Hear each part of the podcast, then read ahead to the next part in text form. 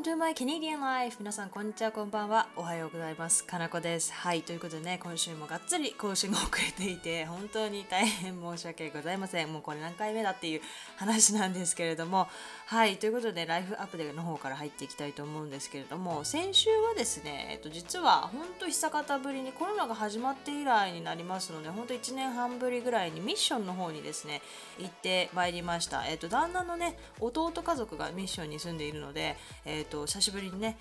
えーと、義義理の両親を連れてあの会いに行ったんですけれども、あのー、こちらではね珍しいセントラル AC っていうんですか、まあ、日本あのこっちではセントラルヒーティングシステムが主流ですよっていう話は昔したことあるんですけど要するに、えーと家全体を温めることができるので日本みたいに各各部屋にその暖房がついてるあ冷房暖房がついてるとかねエアコンがついてるっていう形ではなくて家の各部屋にですねそのベースボードか、えーと、穴みたいな換気扇じゃないんですけどなんかその穴みたいな空気あったかい空気を送れる穴みたいのがあってで家の真ん中にドダーンとでかいヒーターがあるみたいな感じなんですね。だからそれで家を温めるっていう感じなんですけどそれをファーネスっていうんですよね。か風を送る方熱風を送る方のことをファーネスっていうんですけれどもそれの家に住んでるんですけど外付きのですねもう日本人の私からするともうこれ業務用ですかっていうぐらいでっかいねあの外装機っていうんですか？のが外にあってもうそのファーネスのダクトを使ってですね AC 要するにエアコンですね冷房を送るっていうシステムをですね家につけていてカナダの民間の家で初めて冷房を体験しました。で結構高かったらしくて、まあ、高いって言ってもまあ4つベッドルームがある部屋なので日本だったらエアコンそれぞれの、ね、家に部屋につけたら多分100万ぐらい安くてもね多分10万ぐらいしますよねエアコンってね。なのでそれを考えるとちょっと、まあ、まだ高くはない。まあ高いけどまあエアコンと同じぐらいかなと思うんですけれども1箇所でねコントロールできるので、まあ、便利かなと思います。日本だとねあのそれぞれの部屋でコントロールできるのでもっと便利なんですけど、まあ、こっちはねあのこの前もずっと前に話したことあるんですけどエアコン自体がねなかなか普及していない日本のエアコン各部屋につけるエアコンみたいなのが普及していない国なので、まあ、それを考えるとね、まあ、すごい進歩かなと思います。ちなみにねその家がですね築、えー、と100年近いんですよね。だから本当に古い家なんですけど、まあ、リノベリノベを繰り返してあの曽祖父ので代から奥さん側のなんですけど曽祖父の祖父の祖父母の世代か。私からする祖父母の世代から使大事に使われている家なのであこうやってあの新しくなっていくんだなっていうのをね実感しました。とってもね素敵な家ですごい庭が大きいね。家で庭なんかもうちっちゃい公園みたいになっていてあの子供用のねアスレチックとかもちゃんと設置されていて子供が3人いるんですけど男の子2人女の子1人なんですけどがもう走り回っててね本当に楽しそうでまあこっちもね少し元気をもらうことができました。はい。そんな感じでですねあのでもミッションの街の中はそんなうろちょろするところもないんですけどもコロナもあるので、まあ、その家だけにいて、まあ、他は何にもうろちょろしてなくて。で次の日に私の母がですねあの家具を買ってくださるっていう家具というか、まあ、寝室のですねベッドとかを買ってくださるっていう話だったので今使ってるのがえーと、旦那の両親からもらったものなんですよね。旦那の両親が家にあって使わないから持ってっていいよって言われあのもらったクイーンサイズのベッドに寝てるんですけどもクイーンサイズだとちょっと旦那の方が身長が1 8 0センチあってしかも、ま、あのベッド斜めに寝るので私の場所がなくなっちゃうんですよね。だからキングサイズが欲しいなとは思っていたんですけれども私の母がですねあの買ってくださるということなのであの家具屋さんに行ってきました。本当はね IKEA の家具を買おうかなと思ってたんですけどもいろいろ見たらね本当にすごくいいのがあってまだ私もねデザインもすごい気に入ったのがあったので、まあ、母からすると普通じゃねって言われたんですけどもまあそれは置いといてまあでもそれをねあの一通りセット買いました。はい。そうですね。マットレスもね結構良さげなものをそのお店で一緒に買って本当にね良かったです。とても嬉しいんですけどただなんかそのカスタム色とかもカスタマイズできるものだったので4週間かかるって言われて今ねすごい待ってるんですけど父がねえーと、来週の火曜日に来るので、まあ、4週間あと1週その後1週間後にベッドが到着っていう感じなので1週間はですね私とあの旦那は家のね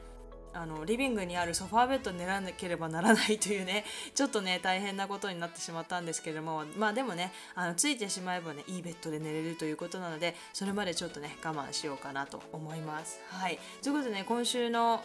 トピックに入っていこうかなと思うんですけども今週のトピックがですね結構私のリアルタイムの何て言うんですかライフアップデーに関係することかなと思うんですけどもな来週にですね入籍をする入籍っていうのかなあのこっちでシブルメリッジセレモニーっていうんですけれどもこっちでは、えーと、結婚する時に日本みたいに紙1枚ペッてすることができないので一応ね簡単なものでもいいんですけども式をしなければならないということなので来週それが一応あるんですけれどもそれにちなんでですね国際結婚で名字問題っていうのがあると思うのでそ今回ねそれについてちょっといろいろ調べた自分もね当本人ということで調べたのであのお話ししていこうかなと思います。で日本ともかなり違くてね、まあ、カナダと基本的にはカナダと日本人がカナダ人と日本人が結婚した場合になってしまうんですですけれどもあの私はですねいろいろ悩んだんですけれども今の予定としてはカナダでは複合名字そして日本では別姓にすることにしました。でまあこれはいろいろね理由があるので理由を追って説明したいんですけども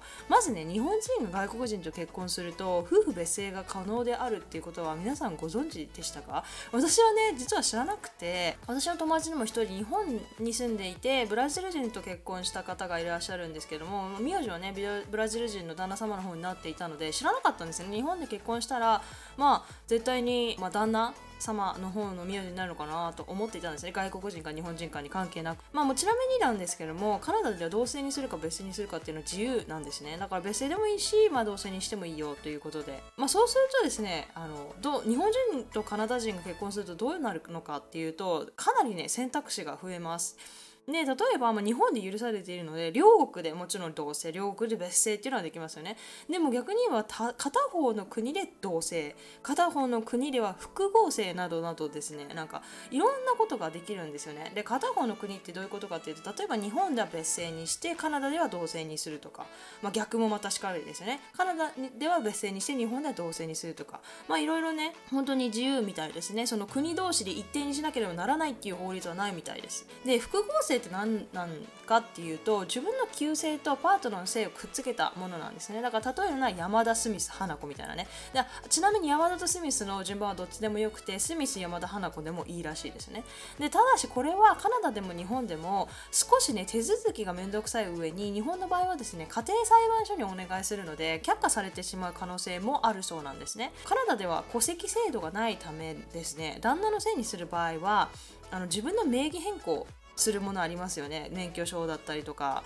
ね、あの私だったら外国人なので永住権のカードとかいろいろあると思うんですけどその名義をですね旦那姓に変える場合は結婚証明書を添えて、まあ、更新っていうかまあするだけでいいみたいなんですね。ですけれども複合性さっき言った山田スミスみたいにする場合にはリーガルチェンジオブネームといって法的に名前を変えるステップが必要になってくるんですねこのリーガルチェンジオブネームっていうのは例えば、えーと、トランスジェンダーの方が男の名前から女の名前にしたりとか、まあ、逆もしっかりですよねとかでそういう特別な場合に使われる。日本で言ったら家庭裁判所で日本自分の名前を変えてもらうっていうと同じような感覚だと思うんですけれども複合性にする場合はですねそのステップが必要になってくるということなんですね。なのでですねカナダで同性にする場合は名前を変えるというよりは旦那性を名乗れるっていう感覚の方が正しいかもしれないですね。戸籍がないので。で日本では日本人同士の結婚であれば自動的にね旦那姓に変わってしまうと思うんですけれども、まあ、さっき言った通りですね。で外国人との婚姻の場合は別姓にすることも同姓にすることも、まあ、または複合姓にすることも可能なんですね、まあ、複合姓は家庭裁判所の許可が必要なんですけども。で外国人パートナーは本名を戸籍にして日本の名前を通称名として作ることもできるんですね。例えば、まあ、スミス・ブラウンとかだったら山田太郎っていう通称名を作ってそれをね使うこともできるんですね。日本だと夫婦別姓っていうのは国際結婚した夫婦にだけ与えられる特権みたいなものになっちゃってると思うんですけれどもちなみになんですけども私がね知っている日本に住んでいる日本人と結婚した中華系の奥様たちですね。は日本名を旦那様につけてもらって結婚と同時に日本名を取得して旦那姓プラスもらった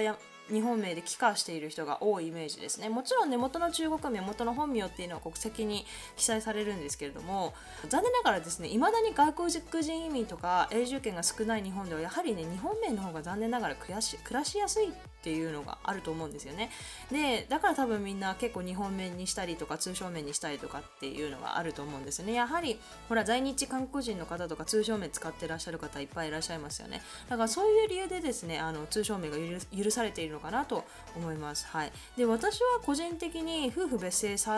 さ性派なんですね。なのでたまたま国際結婚で、まあ、その選択肢がもらえるので結構嬉しいなと思ってるんですけれどもちなみにね中国とかはね確かねもともと夫婦別姓制なんですよ。なので結婚しても夫姓が一緒になるってことはないんですね。確か一緒にできたかどうかもちょっと定かではないんですけども、まあ、基本的に別姓制です。でなので私の中国側の祖父母はですね姓がちなみに違います。はい。でカナダで暮らしている日本人はよく家族でね名字が違うのは子供が疑問に思うからといって変える人が多いんですけど、まあ、私はね個人的にそれは日本で同性が多いからなんじゃないのかなと思っているんですよね、まあ、もちろんカナダも、まあ、同性カップルの方が多分マジョリティ多いんですよね。そっちの方がだいぶ多いし、まあ、これは移民のせいなのかっていうのはわからないんですけどやっぱり東アジアとかねそういうアジアの国っていうのは名字を同性に変えるっていうイメージがあるので、まあ、間違ってたらちょっと申し訳ないんですけれども、まあ、私はね本当は夫婦別姓がいいと思ってるんですけど将来子供が生まれた時に親子証明のために結婚証明書とかを持ち歩くのがちょっと面倒くさいなと思ったんですよね。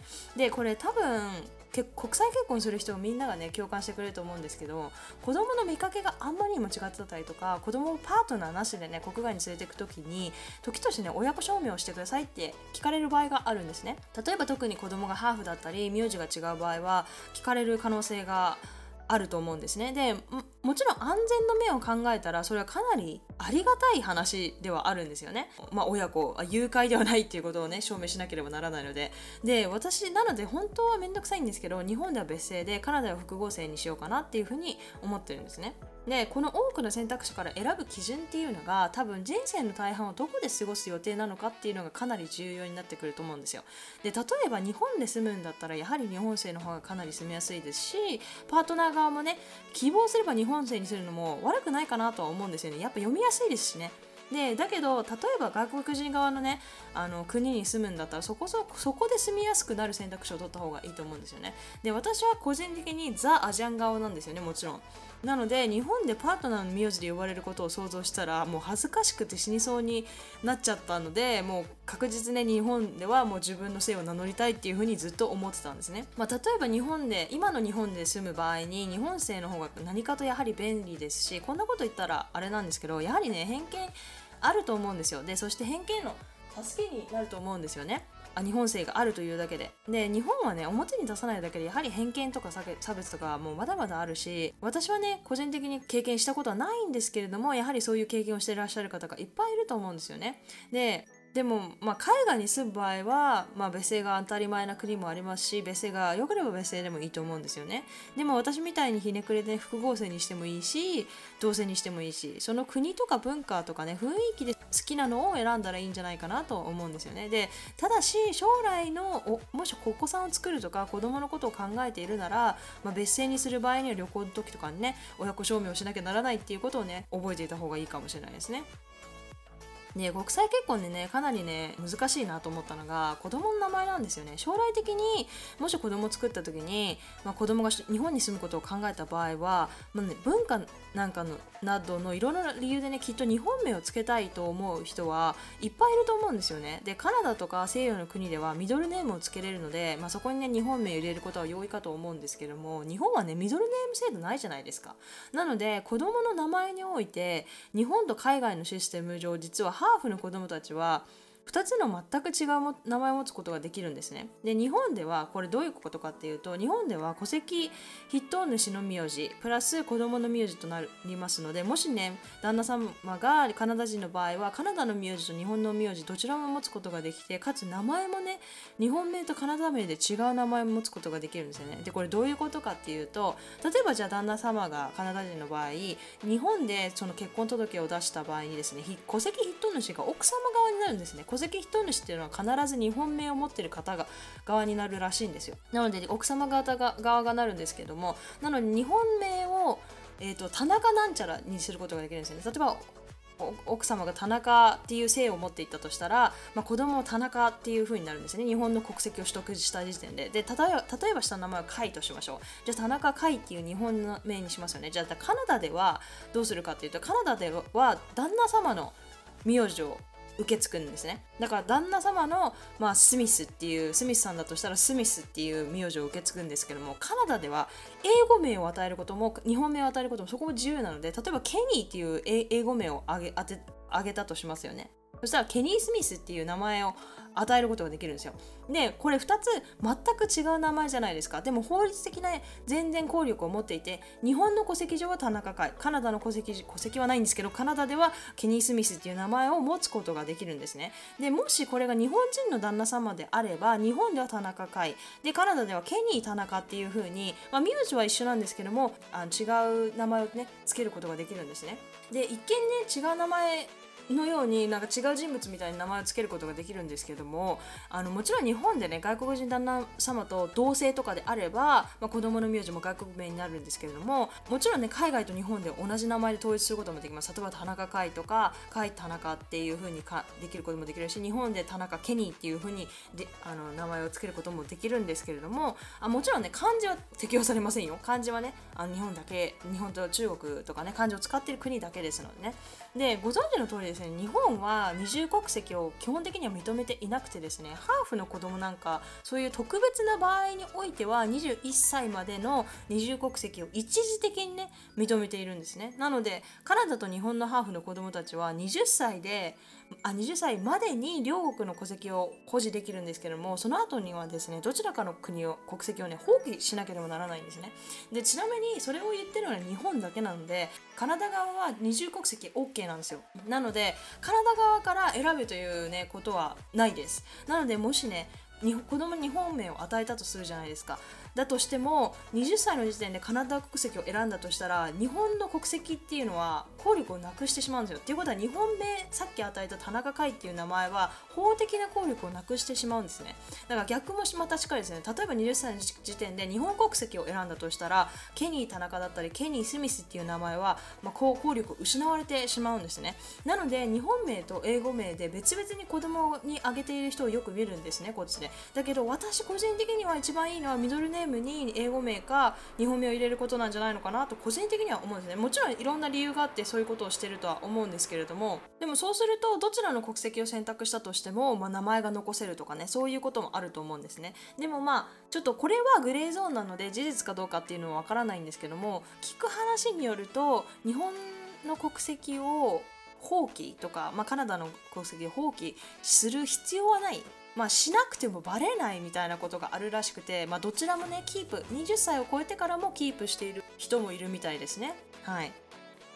でもう一つねその名前を付ける時に考えなきゃならないのがもしも例えば子供が将来日本で定住したりとか働くとなかなった時にやはりそういう時もね日本名があるのとないのとではかなり違うと思うんですよね。で日本名がないせいで大変な思いをしたハーフの子供たちがいるって聞いたことがあるんですよ。今はもうもしかしたらね大きい年では違うのかもしれないんですけれども、まあ、そういうこともね加味して考えないといけないので本当にね国際結婚って改めて大変だなと思いました。でまあ本はね二重国籍っていうのは許してくれないんですけれども日本のパスポートにはですね実は便利なものが表記できるんですね。でそれが別姓表記なんですね。で例えば私みたいに日本の戸籍上で国際結婚のための、えーと、夫婦別姓を選択した場合にですね私のパスポートの日本の姓の後に括弧の中ではあるんですけどもパートナーの外国姓をね入れてもらうことができるんですよ。で例えば、まあ、姓のところがありますよね。で山田って書いてあるじゃないですか。で括弧スミス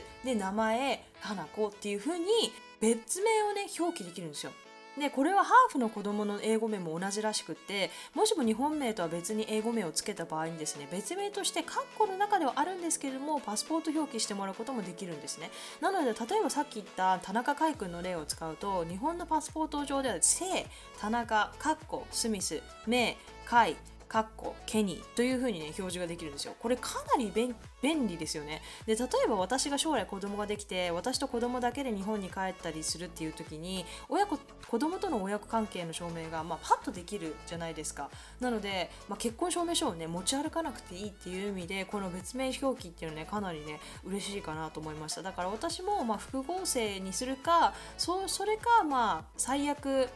結婚同性にしてまあ日本のパスポートでねあのパートナーの名前を表記してもらう風にしようかなっていう風に思っております。はい、っていうのがねあの私がちょっと夫婦別姓について調べた時にまあ思ったことだったりとか見つかったことなんですけれども複合名字っていうのができるっていうのはねあの改めて初めて知りました。複合名字ってその田中スミスっていうやつなんですけれどもそれは実はですね私本当はミドルネームに入れようと思ってたんですよ。ミドルネームに自分の名字日本の名字ですねを入れてもらって旦那の名前旦那の名字ですねを使わせてもらおうと思ったんですけれども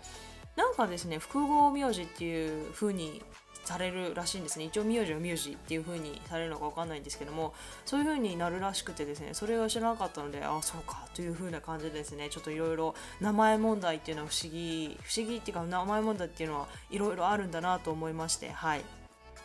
もしかしたらね日本まあ、カナダはまあ別戸籍が本当にないので旦那の名字を名乗れるっていうだけなんですよね。だから免許証とかも要するに結婚証明書持ってって結婚しましたから旦那の名字に変えてくださいっていうだけなんですよ。だからまあ別に戻そう変えなくても別に法には触れないですし変えても法には触れないですしどっちでもいいんですよね。だから別にぶっちゃけ正直別姓でいいかなと思っていてその戸籍関連とか法的なねなんか問題がないのであればなんかすごく自由だなと思っていてはい。なんかね日本だったらね、まあ、別姓にしますっていうふうに言うのかなって言っていてなのでそうですね。いろいろ国によって本当に全然しきたりというかそういう文化が違うなと思っていてあの実はねですね旦那様のお母様に聞かれたんですよね。あんな前名字どうするの？みたいな感じでフランクに聞かれてあそんなフランクに聞いてくるんだなと思ってまあ複合こっちでは複合にして日本では別姓にしますって言ったらえそんなことできるの？ってだって違う名前じゃないって言われてまあ私もそれはすごい疑問ではあるんですけれどもまあできるらしいということでね。皆さんねもしね聞いてくださってる方でね国際結婚したけど私はこうしたよとか僕はこうしましたっていう方がねいらっしゃったらね是非教えていただきたいんですけどもこの名字問題ね皆さんどうしてるんですかね？なんかいろいろ調べるとやはりカナダでは、まあ、北米では複合とだったりとか複合こう北米では旦那様の国に住んでる場合は、まあ、旦那様のと同性で、まあ、日本では別姓にするっていう方が多かったのでそうですね。まあなんかあやっぱり私と同じ感覚なのかなとは思いましたね。はい。なんか日本ああとですね子供が結婚した時にさっきねあのお母さんの名字になるっていう話をしたんですけど、まあ、もちろん旦那様が外国の外国の場合はお母様の名字になるんですね日本の国籍だと。なんですけどそれはね私めちゃくちゃいいなと思いました。個人的に。なんかねやっぱり私なんでしょうね。自分の名字にすごく愛着があるので旦那の名字っていうのは違和感でしかないんですね。やっぱりすごく日本の